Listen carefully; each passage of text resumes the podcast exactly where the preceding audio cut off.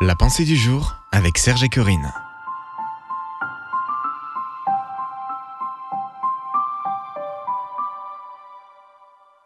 Trouvez qui vous devez toucher. Une pensée de Bob Gass. Comment les entendons-nous chacun dans notre propre langue maternelle? Acte 2, verset 8. Au premier temps de l'Église, nous lisons Les apôtres furent tous remplis d'Esprit Saint et se mirent à parler en d'autres langues selon que l'Esprit leur donnait de s'exprimer. Or, il y avait en séjour à Jérusalem des Juifs pieux venus de toutes les nations qui sont sous le ciel.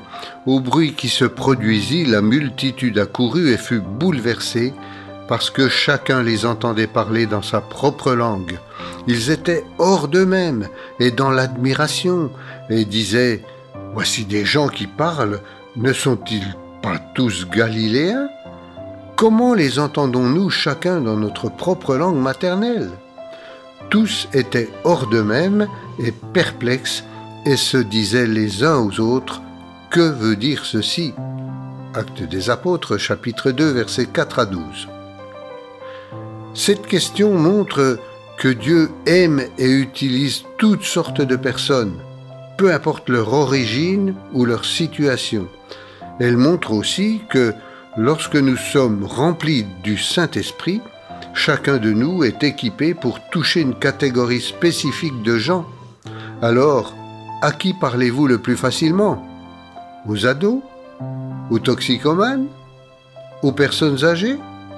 Vous pouvez être muet devant des enfants, mais éloquent en compagnie de cadres. Aucun problème. C'est ainsi que Dieu vous a fait. Pour qui avez-vous le plus de compassion? Dieu ne nous charge pas tous du même fardeau. C'est lui qui a formé le cœur de chacun, comme dit le psaume 33, verset 15. Qu'est-ce qui vous émeut? Les sans-abri? Les victimes de la prostitution? Un deuil récent, un divorce. Paul dit que Dieu nous console pour que nous puissions consoler les autres. 2 Corinthiens 1 verset 4. Alors, trouvez qui vous devez toucher.